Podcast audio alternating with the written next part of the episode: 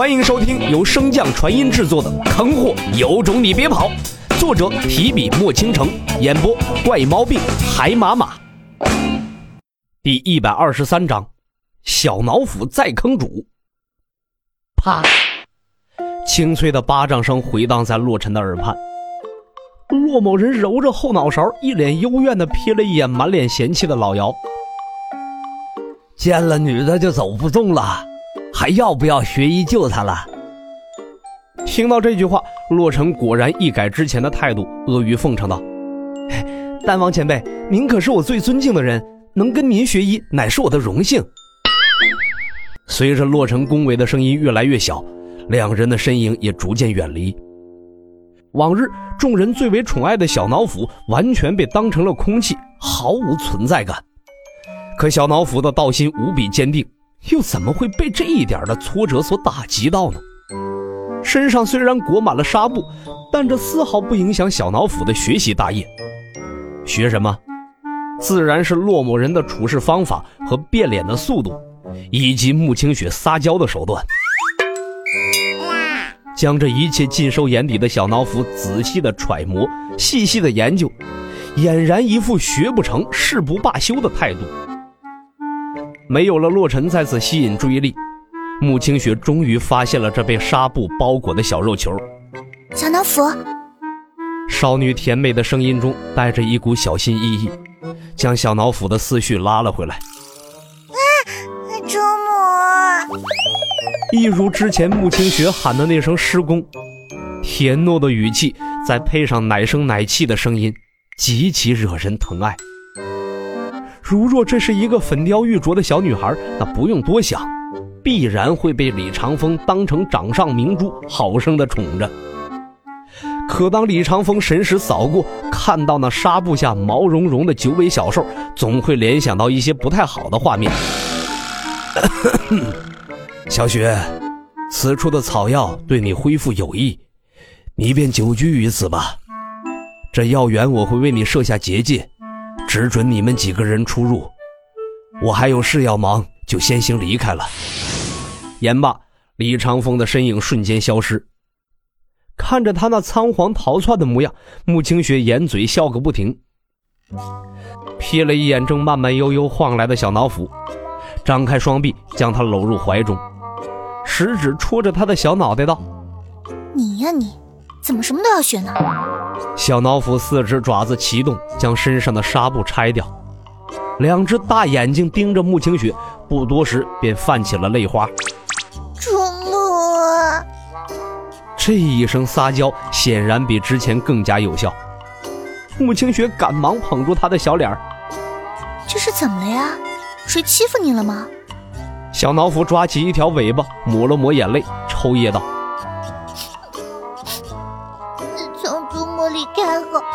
跟着主人天天逃避仇家追杀，风餐露宿，一口饱饭都没吃过。最后好不容易稳定下来，有个仙女姐姐说要带我吃好吃的，还给我小裙子，可主人都给我没收了。这小脑斧是一边哭诉，一边偷偷观察着穆清雪。然而预想中的美食尚未着落。却听到穆清雪皮笑肉不笑的问道：“仙子姐姐，小脑斧啊，你跟主母详细说说这仙子姐姐的事，和我走后你们遇到的事好不好？”听到这儿，小脑斧又怎么不知道自己说错了话呢？看了眼正在等待他开口的穆清雪，小脑斧心中衡量了一番，最终还是决定卖主求荣。嘀嘀咕咕这般如此。穆清雪听了一阵后，先是眉头紧皱，随即很快恢复了正常，口中低喃道：“吴心柔，流血。”唰，药园深处，老姚拿着一块玉石在洛尘面前晃过，颇为自豪道：“这便是天下人都梦寐以求之物，你小子可知道这是什么吗？”洛尘一边研磨罐中的灵药。一边淡声道：“入室斋。”得此答案，老姚明显愣了一下。我从未将他视于旁人，你怎么知道他的身份的？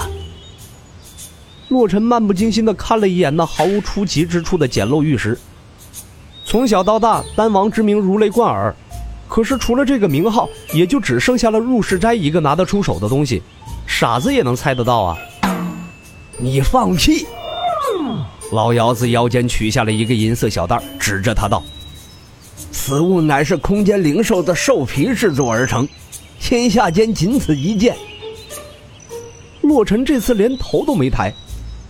小脑斧便是空间灵兽啊！忘记那只小兽的老姚被洛尘这句话呛的是满脸通红。他将银色小袋打开，抛向洛尘：“ 好好看看里面是什么。”十余枚六品王丹，你知道它的价值吗？骆某人不屑一笑，并未与他争论。可越是如此，老姚的心中便愈发堵得慌。可是思来想去，除却那把魔刀之外，也的确没有什么其他能拿得出手的东西了。可一个医者靠一把魔物撑面子，也实在是太……哎，对了。你小子一副大爷子模样，看不上我的东西，那你倒是把你的东西拿出来，让老夫长长见识啊！作为洛尘最信任的人之一，洛尘自然不会事事瞒着老姚。五行灵根于洛尘的背后虚空投影而出，惊得老姚许久合不拢腿啊，不是合不拢嘴。洛尘停下手中的动作，右手虚握，一把纹着金龙、泛着星光的长枪瞬间出现。洛尘将千变枪向老姚抛去，似乎对打造千变枪的材料有所感应，刚一入手便惊声道：“这把枪乃是星空石所铸。”这你都知道？不过不是星空石，而是星陨石。老姚仔细的感受了一番，良久才释然道：“是了，这铸枪的材料的确与星空石有些区别。”洛尘皱眉道。星空石是何物？我之前在丛林试药时，曾经得到一把魔刀。这把魔刀除了更加光滑锋利之外，与平常之物并无区别。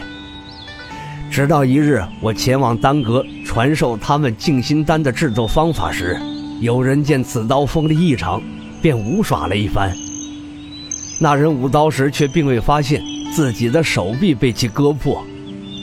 而这刀的恐怖之处便在于此：自从得到鲜血之后，这把刀便如同活了过来。修为低者根本无力抵抗，只能任由它控制心神，被它吞噬修为和生机。那原先银白的刀身也逐渐变成血红色，透露着无尽的邪恶气息。那把刀虽然被我们封印了起来。